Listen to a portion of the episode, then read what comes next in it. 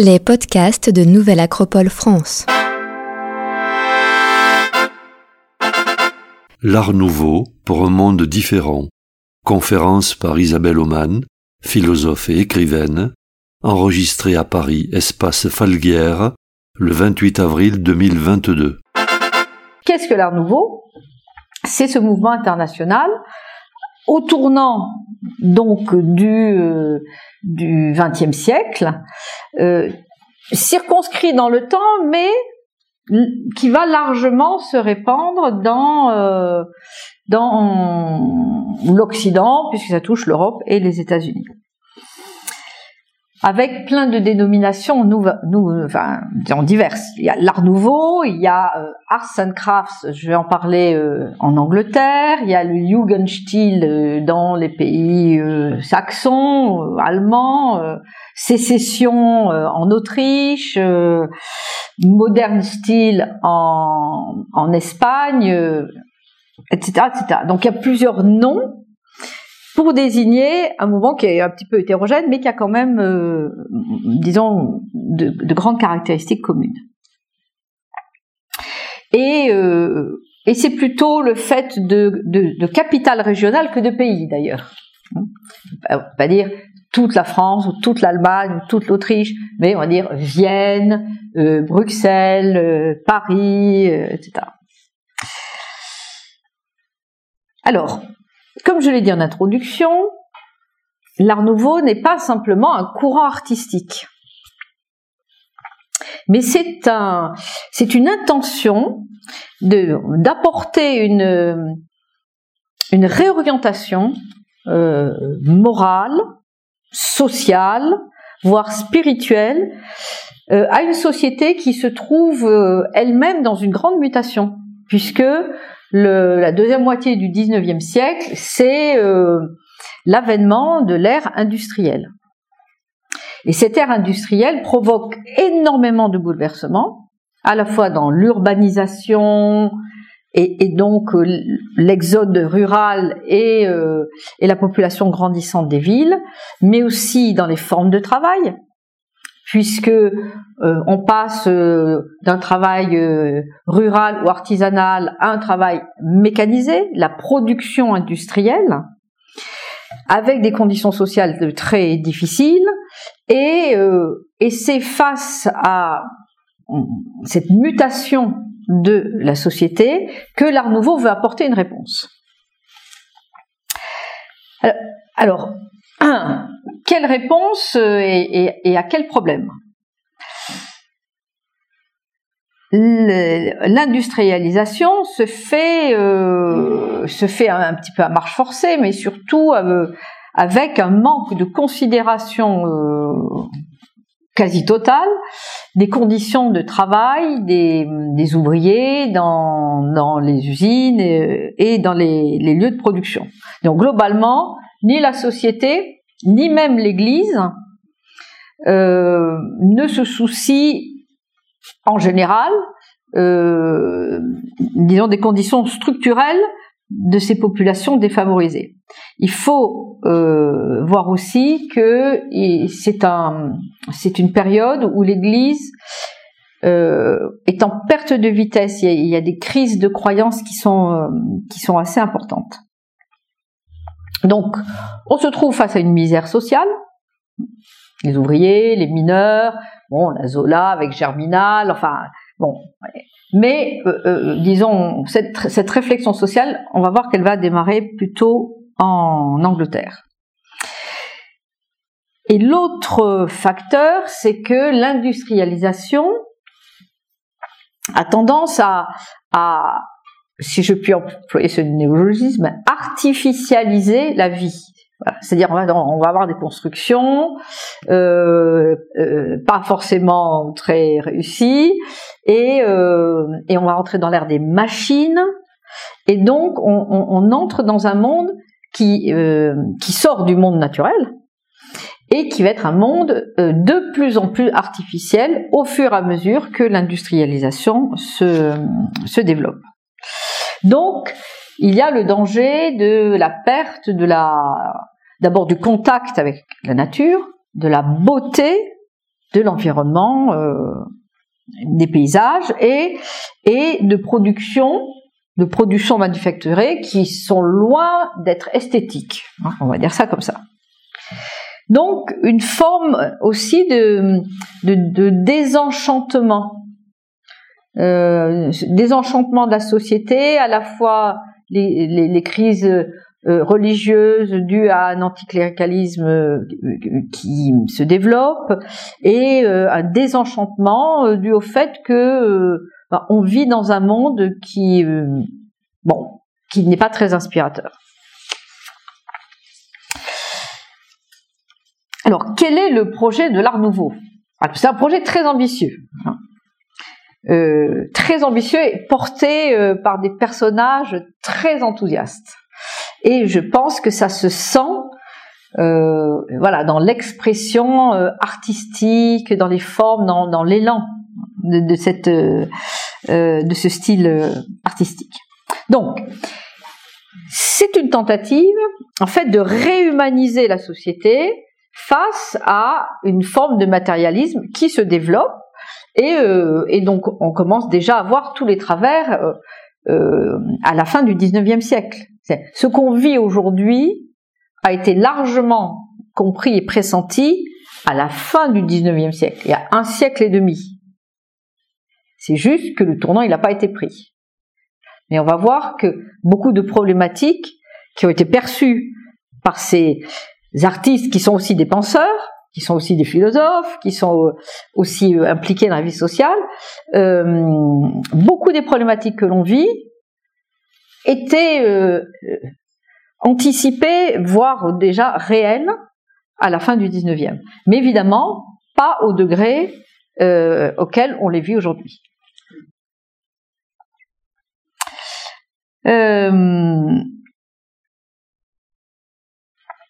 Alors la question qu'on peut se poser quand même, hein, par rapport à ce projet de l'art nouveau de réhumaniser euh, la société, c'est l'art peut-il vraiment avoir un impact social? Peut-il vraiment changer la société? Est-ce que c'est une utopie ou non? Hein, Il faut se rappeler que Dostoïevski posait la question la beauté, la beauté peut-elle changer le monde? Et euh, et euh, oui, disent ces artistes. Mais à d'autres époques, on s'est posé la même question et on a répondu oui aussi. Euh, après, on va voir que c'est pas aussi facile que ça. Alors, quelles, sont les différentes euh, raisons pour lesquelles on peut penser que la beauté n'est pas donc seulement quelque chose qui nous fait plaisir, n'est pas seulement quelque chose qui nous donne un sentiment esthétique, mais est quelque chose qui peut transformer notre vie? Alors, il y a plusieurs types de réponses. D'abord, la question de, euh, euh, de savoir si l'art est moral. Alors, évidemment, la question esthétique euh, n'est pas moderne. Les Grecs avaient évidemment une très grande réflexion sur l'art. Ils avaient de très grands artistes. Bon, bien sûr, les sculpteurs, bien sûr, les architectes, les peintres, on les connaît moins bien parce que les peintures ont disparu, mais on les connaît pas par les reproductions. Euh, et les Grecs disaient, en fait, on ne peut pas dissocier éthique et esthétique. C'est quelque chose qui est bon et forcément beau. Et les néoplatoniciens vont dire que le beau est le visage du bien. Donc il y a un lien entre ce qui est bon et ce qui est beau. Et moi, je me rappelle d'une une conférence qui était donnée par un, astrophysicien qui s'appelle Trinus Tuan, qui de temps en temps donne des conférences à Nouvelle Acropole à Paris. Bon, pas ici, dans des salles qui sont plus grandes. Et, euh, il expliquait que euh, comment on pouvait savoir qu'une théorie scientifique était la bonne. Et il disait, elle est forcément belle. Ce qui est juste est beau. Si c'est un quelque chose qui est alambiqué et compliqué, ça ne peut pas être la théorie. Bon, lui, c'est un astrophysicien mondialement connu, donc on peut lui faire confiance qu'il euh, y a ce lien donc entre ce qui est beau et ce qui est bon et ce qui est juste. Une deuxième clé, c'est l'art rend libre. Si vous allez à Vienne, ou pour ceux qui sont déjà allés, il y a le pavillon de la sécession, hein, qui est le monument euh, Art Nouveau euh, de la ville.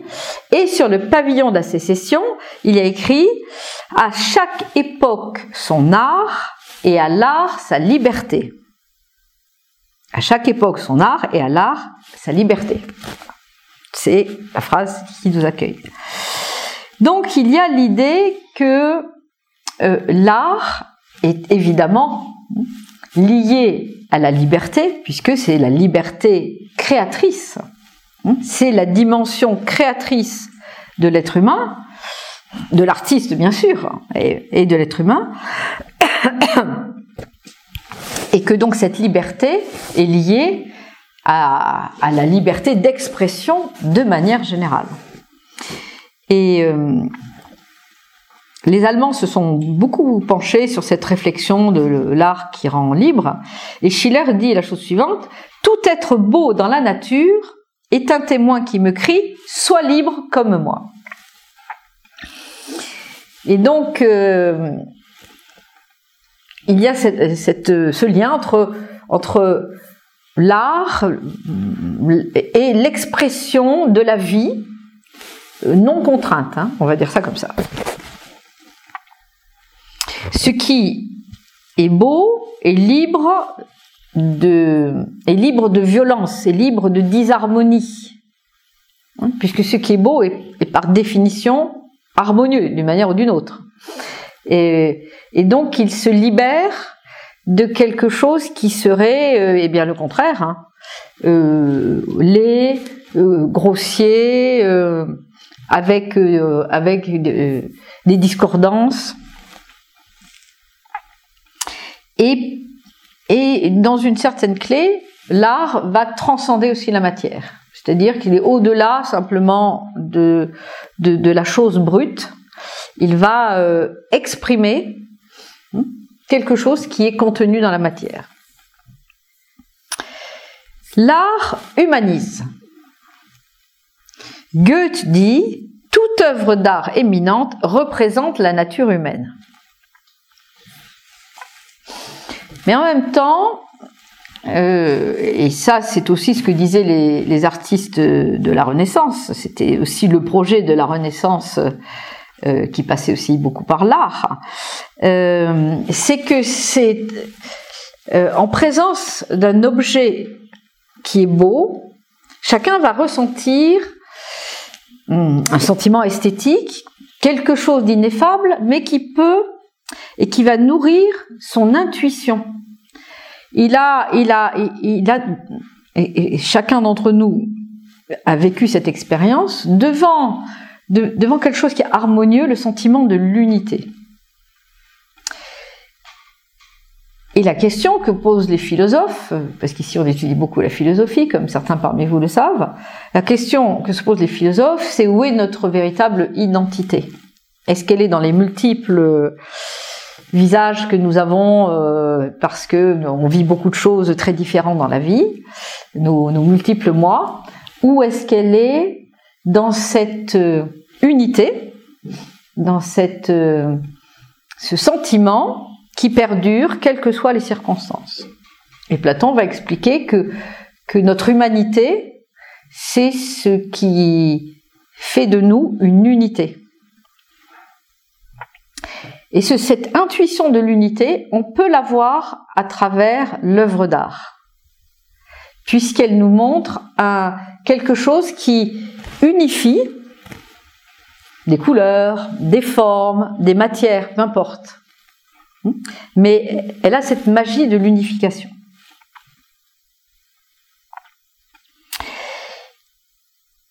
Et Platon, dans le banquet, euh, va parler euh, du rôle de la beauté et il va expliquer que hum, la beauté, hum, c'est comme une échelle qui élève l'âme et qu'on commence par aimer les belles choses et ensuite on va aimer les belles âmes et ensuite on va aimer la beauté des idées et la beauté abstraite. Et que c'est un, un parcours d'humanisation c'est-à-dire qu'à travers le beau, on peut se se, transformer, se raffiner ou s'élever. Et euh, rencontrer euh, des plans à l'intérieur de nous-mêmes qui sont, euh, disons, comment le dire aujourd'hui, d'autres plans de conscience.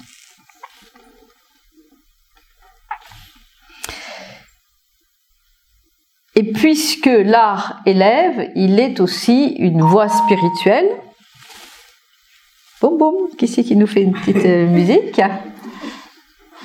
Euh, Goethe, toujours, qui parle, euh, et qui a beaucoup écrit sur l'art, comme vous savez, les véritables œuvres d'art, comme les œuvres de la nature, dépassent toujours infiniment les capacités de notre entendement. Une œuvre, on la contemple et on la sent. Elle est agissante, mais elle ne saurait être réellement connue. C'est-à-dire que l'art nous introduit euh, vers quelque chose qui reste toujours euh, inachevé, qu'on ne peut pas circonscrire, qui nous relie avec euh, des éléments de mystère, en tout cas qui reste à découvrir.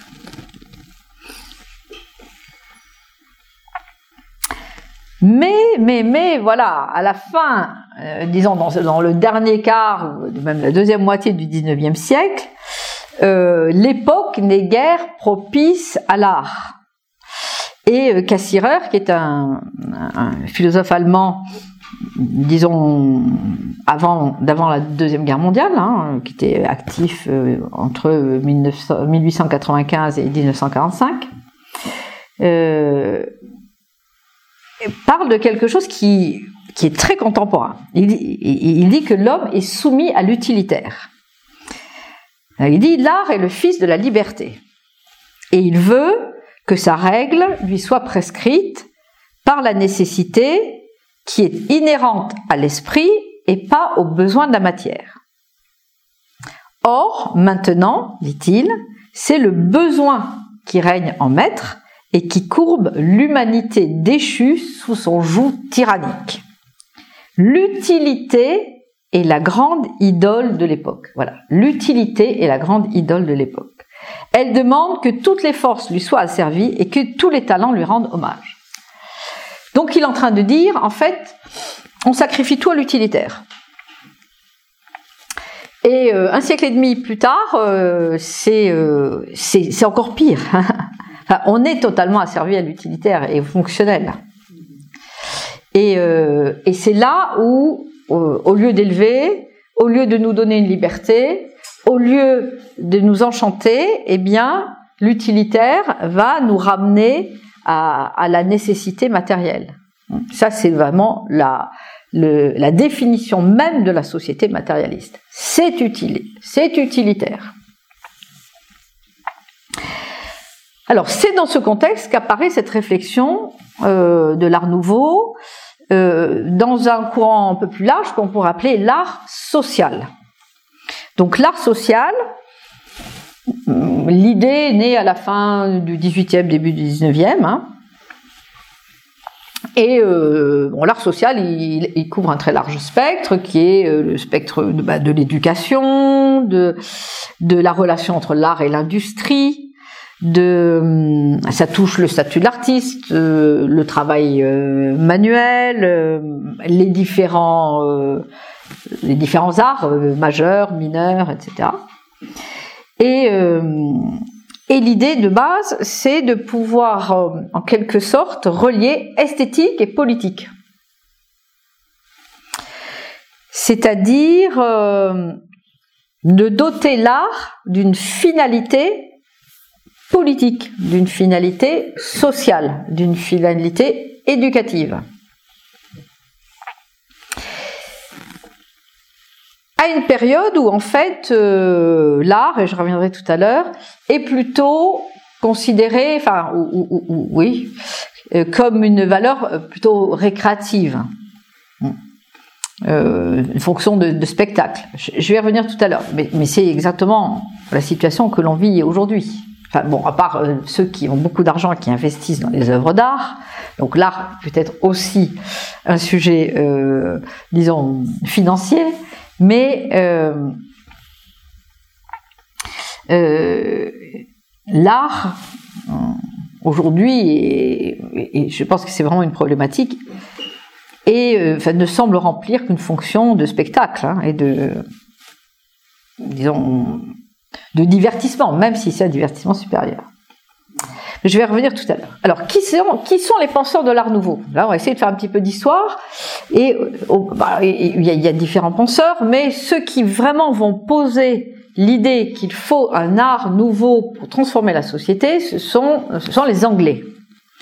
Et plus particulièrement, un Anglais qui s'appelle Ruskin, ça s'écrit R-U-S-K-I-N, John Ruskin, qui, euh, est euh, le théoricien hein, de, euh, de l'art social et de l'art nouveau comme art social. Donc lui, il, il, naît en 1819 et il meurt en 1900. Donc sa pensée se développe à partir de la moitié du 19e siècle.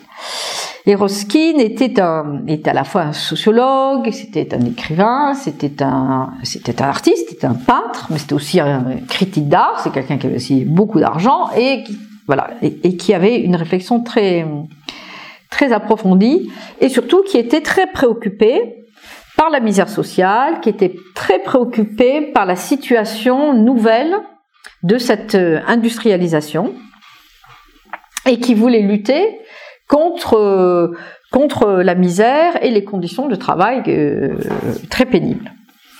Et ensuite, il a été suivi dans sa réflexion un peu plus tard par un, deuxième anglais qui s'appelle William Morris, et qui, euh, qui était aussi une très très forte personnalité, quelqu'un qui était, extrêmement intelligent et extrêmement créatif, pas forcément très pragmatique, et, euh, et qui était un artiste, euh, voilà, un, peu dans tous les sens du terme, puisqu'il créait des, il créait des, des meubles, était ébéniste, il faisait des tapisseries, il faisait des vitraux, etc. Et donc, en tant qu'artiste, euh, ils ont euh, développé l'idée d'un art euh, qu'ils ont défini comme l'art pour tous, par tous et à la portée de tous. Donc, l'art pour tous, c'est-à-dire tout le monde a droit à la beauté, tout le monde doit pouvoir avoir accès à cette beauté. Par tous, donc ça, c'est les prémices de l'art nouveau. On va voir que ça va changer un peu. C'est de revenir au fait que le travail est créateur. Donc eux prenaient le travail manuel. Et ils étaient tout à fait contre les machines. Euh, après, on va voir que, enfin, surtout Ruskin. Ensuite, Maurice, il comprend que il va falloir faire avec. Euh, mais donc, l'art par tous, c'est que chaque métier puisse avoir bah, justement sa dimension de beauté, sa dimension artistique. Et à la portée de tous, c'est que euh, chacun puisse euh, bah, se retrouver dans la forme artistique, hein, c'est pas quelque chose qui est perché ou abstrait, et en même temps que chacun puisse euh, s'acheter des beaux objets. Bon, je synthétise, voilà, leur pensée. En ça, ils essaient de, contrecarrer, disons, les deux maladies euh, qu'ils trouvent euh, qui ont atteint l'art. La théorie esthétique de l'art pour l'art, euh, qui était la théorie dominante dans le monde artistique, et l'autre, comme je l'ai dit déjà tout à l'heure, l'industrialisation de la société. L'art pour l'art. L'art pour l'art, une théorie qui a été très développée à la fin du 19e, qui est l'idée que l'art est une fin en soi, c'est sa propre fin. On fait de l'art pour faire du beau. Et euh, décorrélé de toute autre préoccupation. Donc il y a un sociologue qui avait écrit euh, dans un ouvrage sur l'esthétique que le beau ben, est lié à la sensation et n'a rien à voir avec le bon, parce que le bon, c'est pas une sensation, c'est une perception intérieure. Donc, circuler, il n'y a rien à voir. Le beau a sa propre fin en lui-même, qui est de procurer le sentiment esthétique, mais n'a pas, n'a aucune autre fonction. Et, euh, et, on va trouver donc euh, de, de, grands artistes. Bon, alors le, meneur de l'art pour l'art, c'est Théophile Gautier euh, en, France, mais aussi Baudelaire, euh, d'une certaine manière, qui ne vont s'intéresser que à la sensation que procure l'art. Et on élimine en fait toutes les autres dimensions de l'art. Et, et que l'art a donc un véritable rôle social. Ils disent l'art véritable euh, a une autre finalité que lui-même, puisque il peut être mis au service de la société.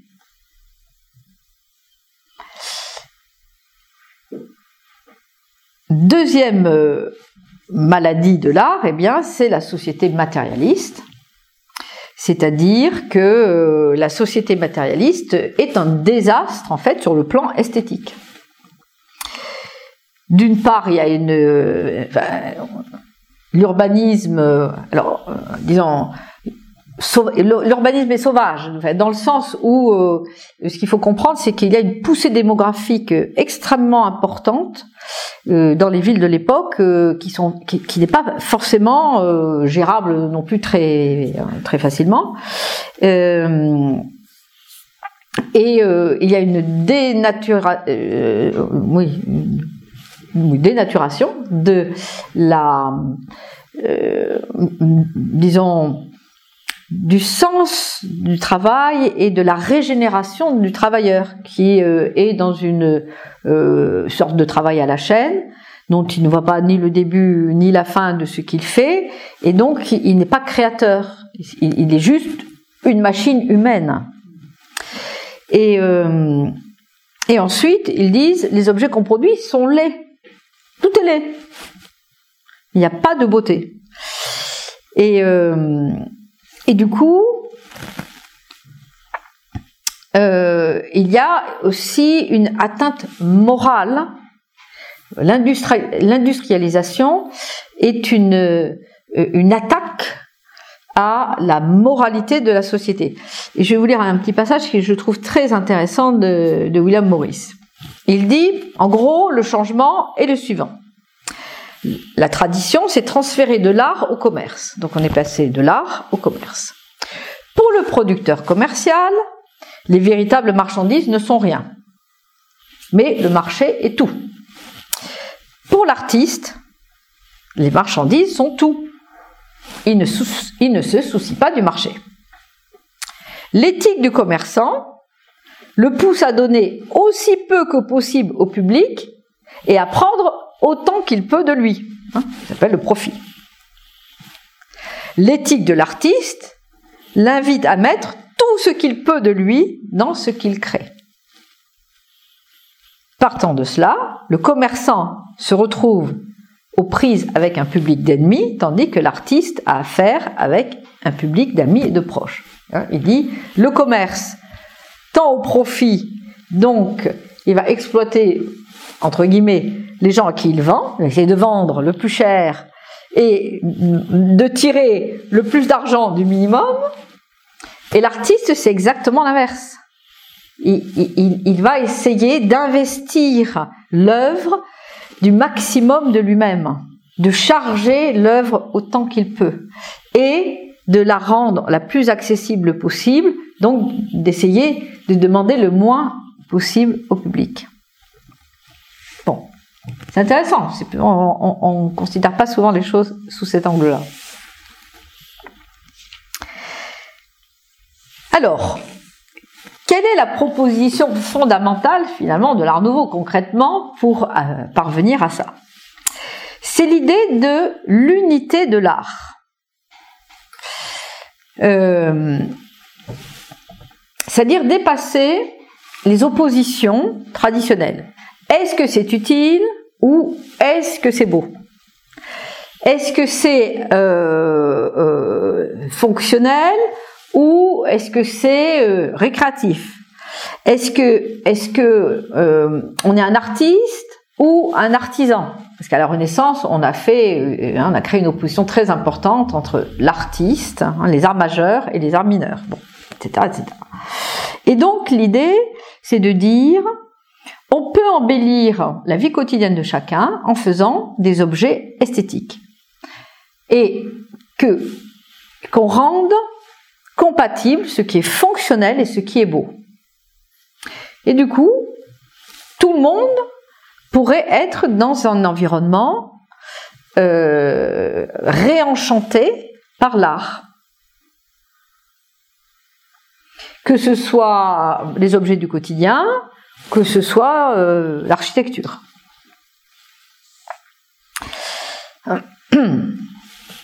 C'est Kant qui avait euh, fait, euh, disons, affirmé l'opposition entre le beau et l'utile.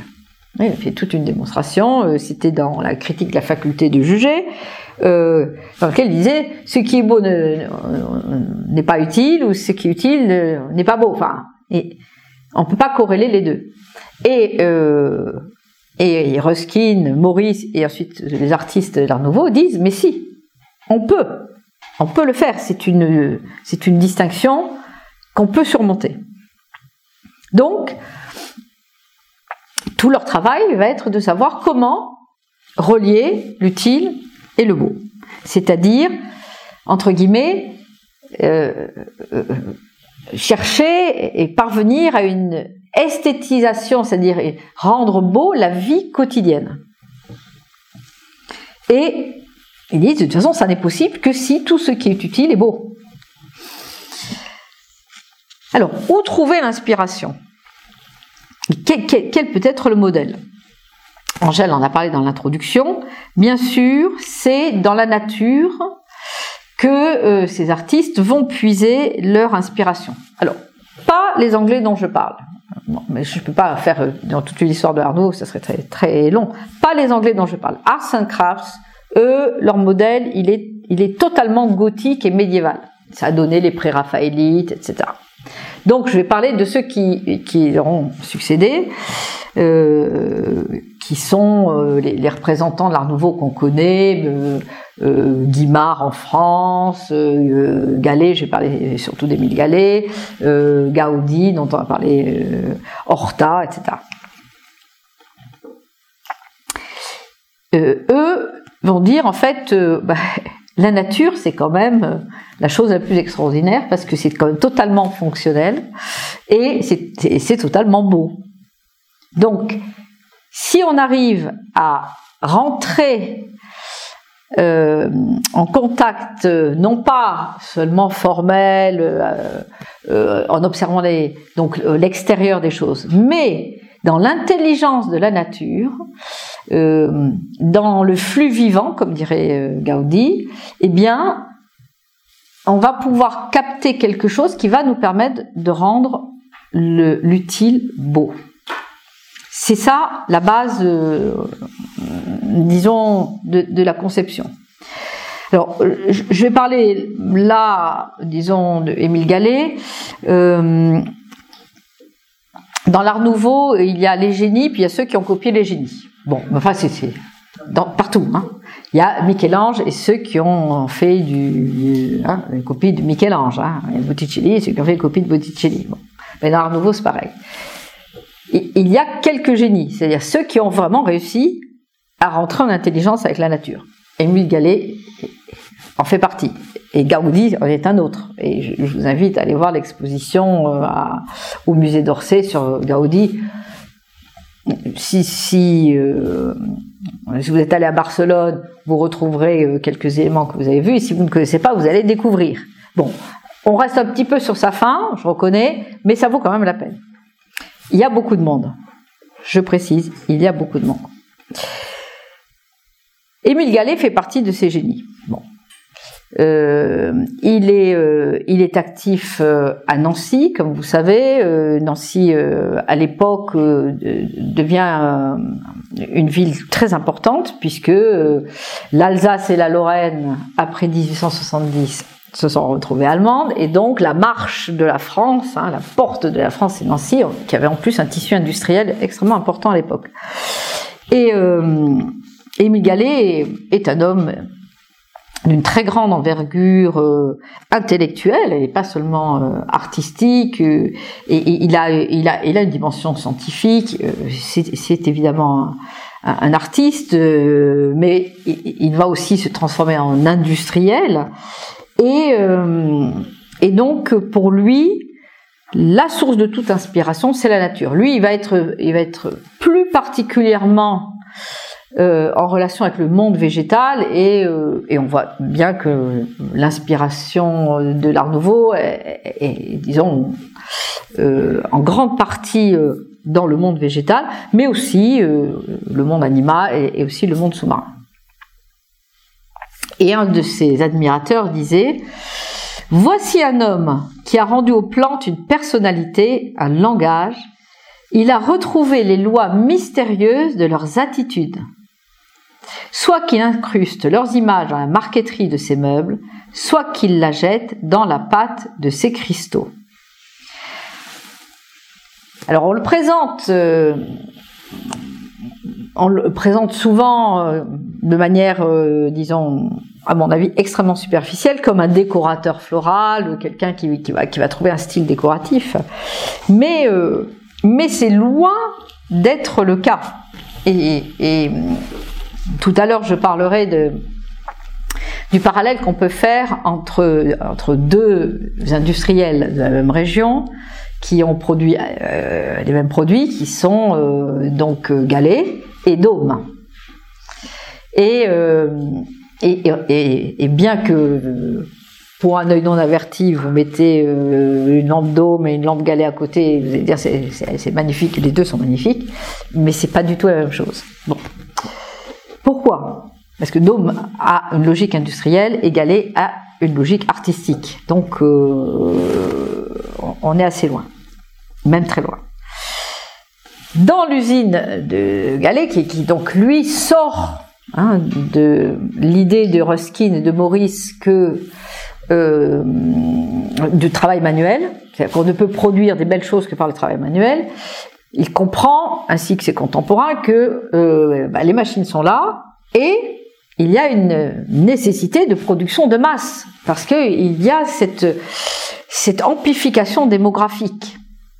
Donc on n'est pas dans une logique de, disons, euh, élitiste où on va faire un bel objet, hein, comme on faisait à la Renaissance, un objet unique pour le seigneur qui peut le mettre dans son palais.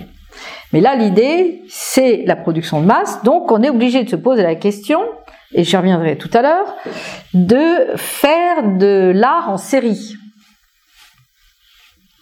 Parce que si on ne fait pas de l'art en série, euh, eh ben, ça ne peut pas toucher tout le monde. Et en plus, euh, il faut que cet art en série, soit un coût accessible. Donc, euh, le nombre de paramètres est assez important. Mais là, je reviens déjà sur l'inspiration de Gallet. Donc, sur la porte de son usine, il était écrit Ma racine est au fond des bois. Moi, je trouve ça très beau quand euh, la porte des édifices, il y a voilà une devise. Hein. Nous, on a une devise. Il est grand temps de rallumer les étoiles. Bon, euh, sur l'académie de Platon, il y avait que nul n'entre ici s'il n'est géomètre. Et là, c'est ma racine est au fond des bois. Euh, mais Gaudi disait cet arbre proche de mon atelier, voici mon maître. Donc, ils, disent, ils veulent dire tout, tous les deux la même chose, c'est que c'est la notion de, s'enraciner dans la nature. C'est la notion de racine. C'est-à-dire, les racines, c'est ce par quoi l'arbre va puiser sa sève. Et donc, c'est ce par quoi l'artiste va euh, puiser son inspiration.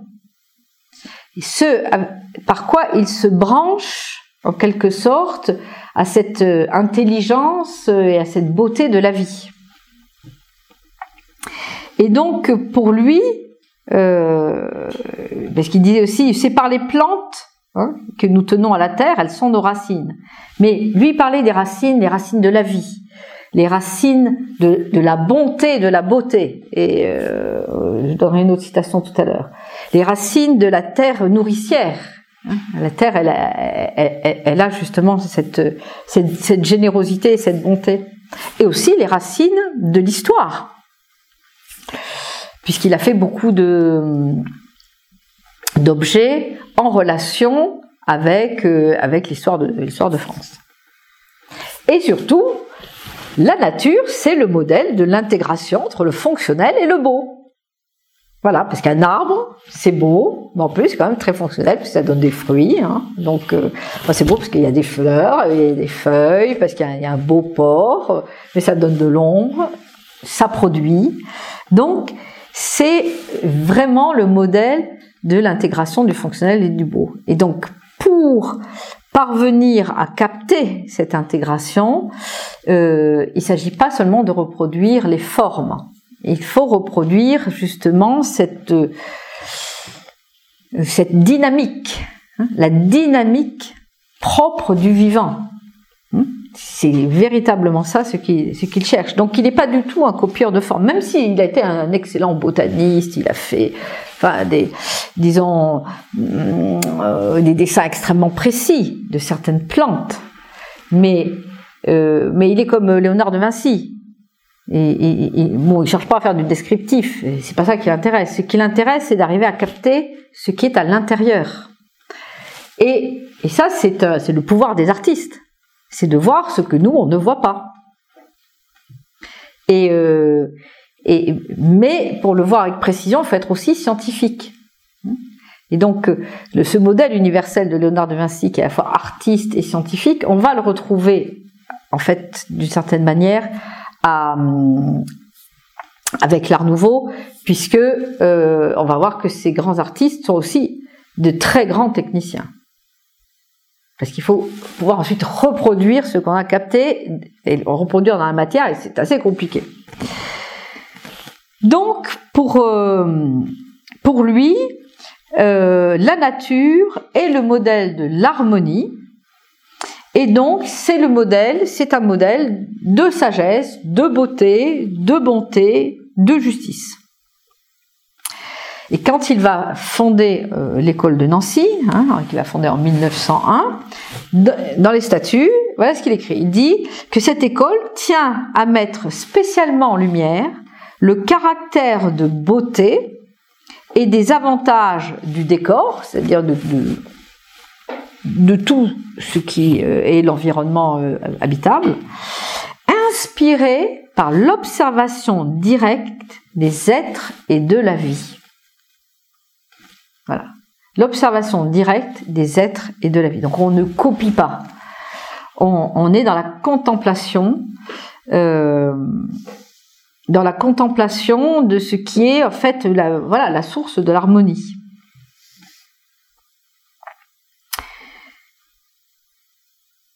Cette nature est donc aussi un modèle de justice, hein, parce qu'on n'oublie pas qu'on est dans l'idée d'un art social.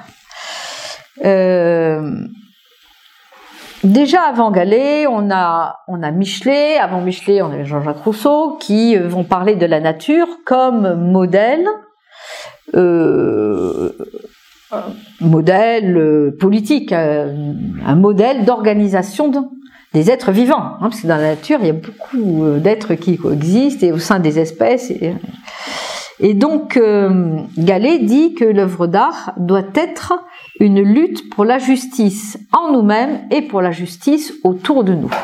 C'est-à-dire de trouver dans la nature comment on peut accommoder, euh, on peut, on peut s'inspirer d'un vivre ensemble d'une diversité qui est quand même immense.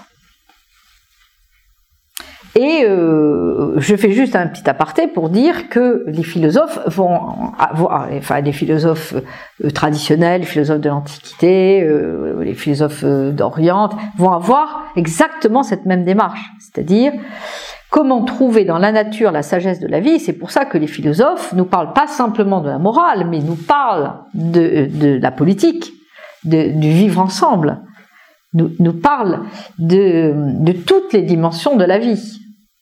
Aujourd'hui, on voit la philosophie surtout comme euh, une façon de disons, d'aborder les difficultés de la vie. Mais ce qu'il faut comprendre, c'est que la philosophie, tous les grands philosophes ont proposé des réflexions politiques.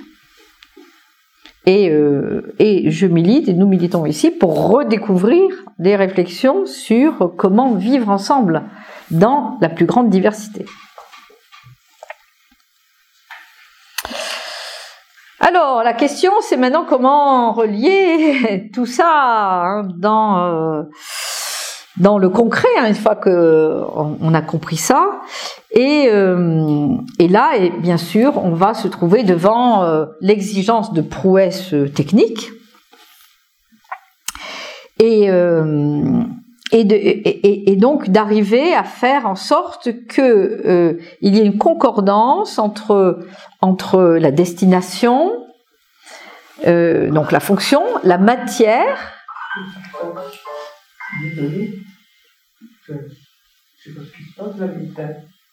C'est pas un problème.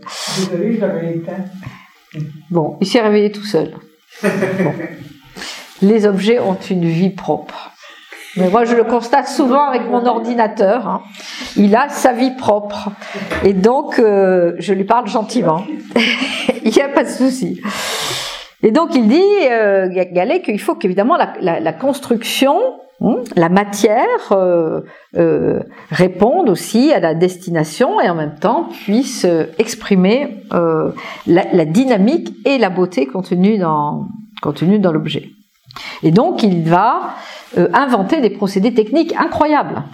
Mais c'est pareil pour Gaudi. Hein, dans l'exposition, euh, on voit bien. Bon, je pense qu'il faut prendre l'audio guide pour euh, bien comprendre ce qu'on voit. Mais voilà, Gaudi avec les arcs paraboliques, etc. Il, il, va inventer de nouveaux procédés pour construire la Sagrada Familia. Hein. Il a dit, moi je veux construire une cathédrale, mais euh, je ne veux pas du gothique. Le gothique c'est moche, hein, il y a des contreforts, c'est comme si on mettait des béquilles euh, pour faire tenir l'édifice. Moi je ferai une cathédrale sans contrefort. Bon, il a fait Sagrada Familia. Mais pour ça, il a tout tiré de son observation de la nature. Hum, a dit, les arbres n'ont pas de contrefort, pourquoi on en aurait nous? Bon.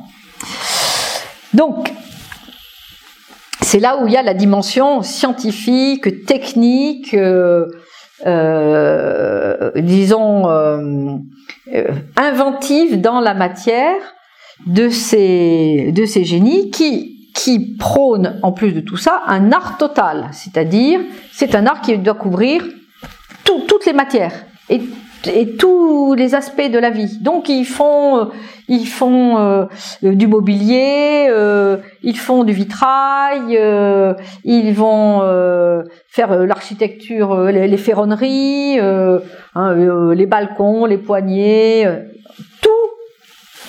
C'est un art total qui prend en compte l'espace de vie et tous les objets de vie. Et donc, euh, dans son usine, euh, il dit, euh, il, est dans un discours qu'il adresse à ses ouvriers, il dit Ouvriers de France, ou d'où que ce soit, persuadons les hommes, ou persuadons aux hommes, je veux dire, bon, c'est du français, transmettons aux hommes, comme nous le pourrons, la bonté et la beauté. Voilà. Donc, l'objectif de son, entreprise, de son industrie, de l'école de Nancy, c'est de transmettre la beauté et la bonté. Donc il réaccorde le beau et le bon, et, euh, il n'est pas du tout en train de faire œuvre euh, d'industriel. Et eh bien avec ça, on aboutit à une révolution artistique, puisque l'art nouveau ne reprend pas les codes anciens, on n'est plus euh, disons, dans cette fin du 19e, euh, l'art, globalement, c'était soit le néo-gothique, hein, on était revenu au Moyen Âge, soit le néoclassicisme, où on reprenait euh, les formes gréco-romaines. Et là, c'est un art nouveau. D'ailleurs, bon, il y, a une galerie qui expose les objets. La galerie s'appelle Art Nouveau et tout le monde trouve ça très bien. Art, art Nouveau, et c'est comme ça que le nom est né. Euh, c'est un art complètement différent. Et on le voit bien, hein, si on se promène dans les rues de Paris, puis il y a un art nouveau, ça ressemble pas du tout à ce qu'il y avait avant. c'est une, c'est une vraie révolution artistique. Mais, comme dit Gaudi, rien n'est inventé, la nature a déjà tout écrit. Bon. Et, et c'est le naturel contre l'artificiel. Donc avec des codes qui vont vraiment être en rupture avec euh, bah, justement à la fois euh, les édifices techniques, les usines, etc. Euh, et, euh, et en même temps le passé. Donc c'est des formes plutôt rondes, hein, plutôt qu'on va appeler plutôt féminines. Ce sont des formes asymétriques. Hein, on considère que la symétrie, bon, hein, c'est Guimard qui dit la symétrie, c'est juste une habitude de l'œil mais euh, c'est pas du tout un canon artistique. Euh, et euh, avec des, couleurs euh, très très dynamiques, euh, des voilà, des formes rondes, des formes douces, enfin. Et, et donc, il crée un style, un certain style voilà, disons qu'on arrive à reconnaître, euh, même s'il si, y a des formes un petit peu différentes, qu'on arrive à reconnaître donc euh, bah, à travers l'Europe. Euh, et bah, si vous voyagez ou si vous avez voyagé, eh bien, on peut aller à Prague et on voit les immeubles Art Nouveau, on va à Tunis, on voit les immeubles Art Nouveau, à Budapest, on va à Vienne, à Paris, enfin, dans le monde entier, on va trouver des, de l'Art Nouveau. Donc, cette, euh, cet art, cet art euh, réunit ce qu'on a appelé traditionnellement les beaux-arts, c'est-à-dire euh, la peinture, la sculpture, etc., qui traditionnellement, ou en tout cas depuis la Renaissance, ont un but uniquement esthétique, et les arts appliqués, qui seront ensuite les arts décoratifs, on va dire appliqués, qui vont donner le design, hein, c'est-à-dire ceux qui touchent euh, les objets qui, servent euh, voilà, une fonctionnalité ou, ou, un but. Alors on arrive à la dernière question, mais qui est là où le bas blesse, qui est la question euh, de peut-on vraiment faire un art euh, populaire dans le sens de euh, mettre l'art à la portée de tous? Est-ce qu'on peut vraiment faire une révolution dans notre vie quotidienne en apportant la beauté dans nos intérieurs? Et, et c'est là où les courbes se sont pas croisées en fait. C'est pourquoi l'art nouveau qui est un projet magnifique porté par des gens, comme je dis, extrêmement enthousiastes et des génies, des purs génies. Gaudi, c'est un pur génie, euh, Gallet, c'est un pur génie, mais on a aussi, euh, on a aussi Tiffany's euh, aux, États-Unis, on a Macintosh en Écosse, on, bon, on a parlé de William Morris, on a Klimt, enfin, on, a Horta, Horta en Belgique, on est un peu, hum, disons, dans une moindre mesure, euh, comme à la Renaissance, où euh, tout à coup à Florence, on a une flopée d'artistes euh, avec Botticelli, Léonard de Vinci, Michel-Ange, etc., Raphaël, bref, dans une période de temps très courte où il y a un foisonnement de génie, on ne sait pas pourquoi. Et là, c'est un peu pareil. Mais, là, pour le coup, euh, ça dure beaucoup moins longtemps. Alors on n'est pas dans le même, on n'est pas dans une unité euh, politique comme c'était à la Renaissance avec des mécènes éclairés, etc. Euh, et on est sur cette problématique de, l'industrialisation de l'art. En fait, c'est ça. Hein. L'industrialisation de l'art est-elle possible? Et euh, bon, on peut dire que bah, ils n'y sont pas arrivés. Si je reviens un peu en arrière, euh, le modèle de Ruskin en Angleterre, de Arts and Crafts, qui a été quand même, euh, disons, un mouvement très important, bon, on voit bien qu'il ne peut pas marcher, puisque déjà, si on veut faire le travail manuel, les produits coûtent trop cher, donc déjà, ça devient très difficile. Euh, et, donc ça va être limité à un tout petit nombre. Les successeurs ont compris qu'il fallait industrialiser, donc ils ont fait des industries. Et là, on a l'exemple de dômes et de galets. Et donc j'ai lu récemment, c'est très bien, j'ai dit tiens ça va être très bien pour ma conférence, une analyse, une étude entre euh, euh, l'industrie de galets et l'industrie de dôme, hein, qui se trouvait à, quelques kilomètres euh, d'écart. Pourquoi celle de galets va faire faillite et celle de dôme bah, va continuer, mais en faisant simplement de la déco?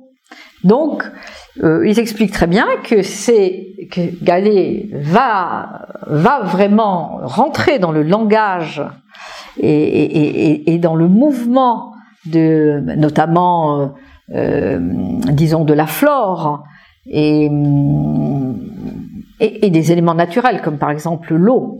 On peut voir euh, beaucoup de très beaux objets de galets au Petit Palais. Hein. Je, si, si, vous voulez en voir, le Petit Palais, c'est un musée de la ville de Paris, c'est gratuit. Et il y a de très belles pièces euh, de très beaux vitraux, et de, de, très, de très beaux vases, de très belles lampes, absolument magnifiques. Et si vraiment on les regarde, ce sont des objets de, contemplation. Et Dôme copier en gros ce que faisait Gallet, c'est-à-dire il y a un Gallet, il a regardé cette fleur, alors il mettait un, un botaniste qui allait euh, donc tout à fait euh, euh, décortiquer la fleur et de là il en faisait un élément décoratif. Et donc, euh, et donc c'était beaucoup plus simple. Ils avaient des modèles et ils pouvaient industrialiser. Donc, ils vendaient leurs produits beaucoup moins cher. Mais dedans, il n'y avait pas l'âme, mais il y avait, il y avait un petit quelque chose. Parce que c'est beau quand même. Bon, si on a un vase d'homme chez soi, bon, on est quand même content. Mais, mais euh, eux étaient sur un modèle industriel. Et Galet était sur un modèle artistique. Donc le modèle industriel bah, s'est développé et donc du coup bah, il faut euh, euh, avoir des matières moins moins belles parce que c'est quand même moins cher. Voilà. Et on a des modèles, modèles de plus en plus standardisés parce que c'est moins cher. Et donc petit à petit, on fait quelque chose qui est joli, mais qui est pas forcément beau. Mais c'est pas la même chose. Et euh, lui, il s'est tenu à, à, quelque chose qui a fonctionné pendant qu'il était là, plus ou moins, euh, qui était vraiment l'exigence de faire de la beauté, mais voilà, ses, prix étaient relativement chers finalement, donc euh, donc en fait il n'a pas produit un art populaire. Et l'autre élément, et qu'on voit aussi avec euh, Horta, c'est que c'est un art total, c'est-à-dire euh, tous les objets de la maison. On le voit aussi avec Gaudi. C'est-à-dire, si, on, l'architecte construit un, immeuble euh, ou, euh, ou, celui qui va décorer une maison, il décore tout. Voilà.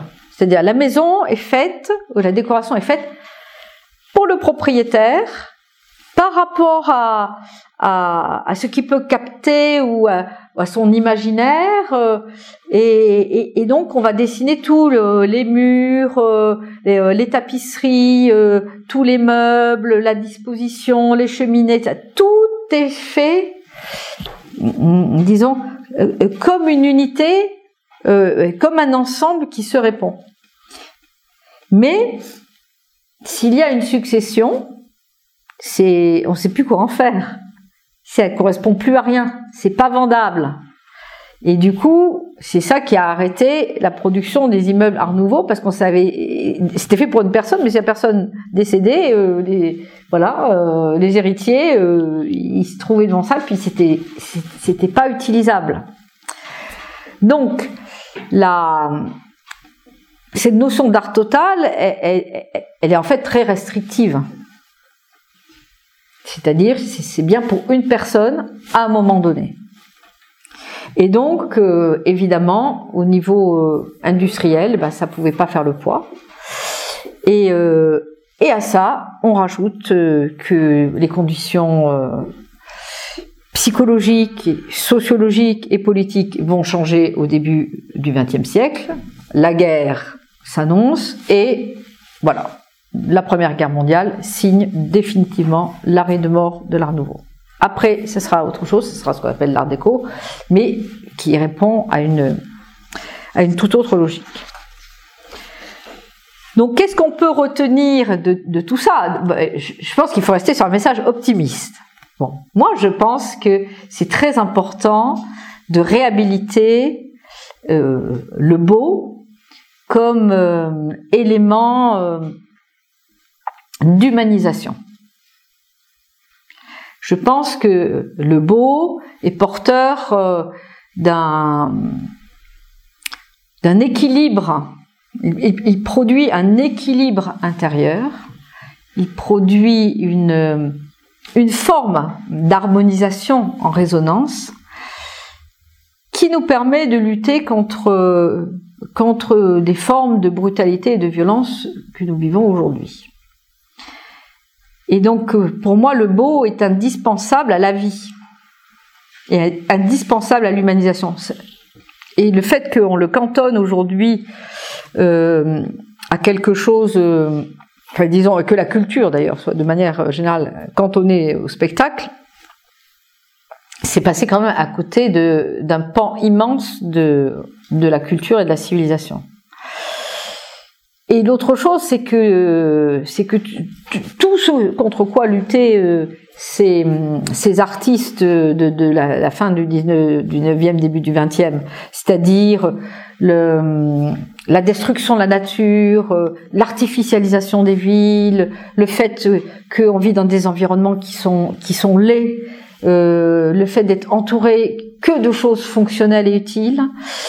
Euh, tout ceci, et on l'a bien vu par exemple dans les cités dortoirs, quand on a, créé les cités dortoirs, où ben, c'était c'était fonctionnel. C'était fonctionnel, mais c'était pas vivant on était passé à côté, on est passé à côté de la vie et, les gens étaient très malheureux et, c'était invivable.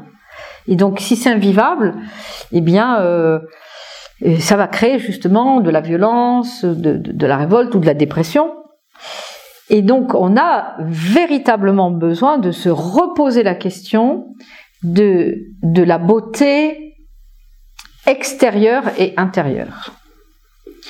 Si on n'est pas capable de produire de la beauté extérieure, on ne sera pas capable de produire de la beauté intérieure et vice-versa. Et nous, c'est ce dont on a besoin. On a besoin d'une, de, choses qui vont nous inspirer. Parce que ce qui nous inspire nous grandit. Ce qui nous inspire nous aide à nous mettre sur la pointe des pieds. Et nous vivons dans un monde où on comprend bien qu'il y a des difficultés qui s'annoncent. Bon, moi je n'aime pas les discours catastrophistes, mais je pense qu'il faut être réaliste et se préparer à la vie telle qu'elle est. Essayer, de l'améliorer. Et face aux incertitudes, on vit dans un monde qui est plein d'incertitudes, on a vraiment besoin de réouvrir les horizons. On a besoin de ciel. Aujourd'hui, on n'a que de la terre. Et l'art joue un rôle majeur.